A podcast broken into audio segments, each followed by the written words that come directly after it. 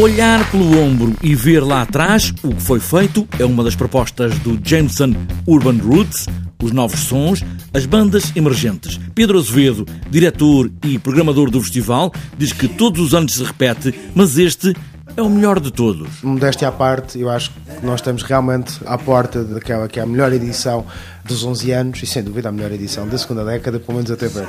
Este ano nós, como é habitual, o Jameson faz o resumo daquilo que é a programação anual do Music Box.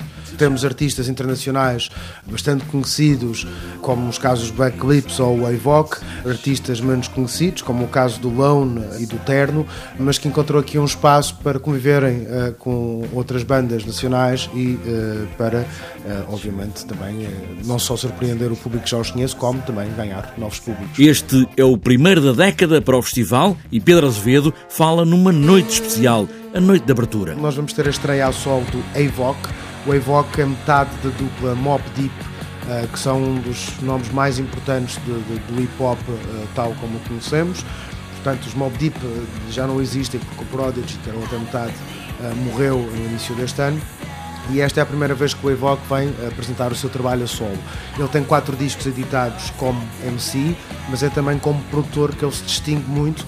já trabalhou desde Kanye West, ou Eminem, ou Notorious B.I.G., estamos mesmo aqui perante um dos grandes nomes do hip hop uh, mundial. Uma programação onde vão estar 26 propostas musicais, com portugueses também que fazem parte do último ano da Music Box, também com gente nova que já tem marca e que vem ao festival lançar novos discos. É o caso da Surma, é o mais eh, flagrante.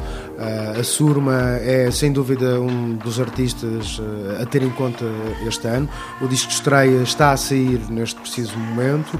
Esta é a primeira vez que ela vai tocar o disco em Lisboa. Surma é apenas um dos casos na programação deste ano do Jameson Urban Roots.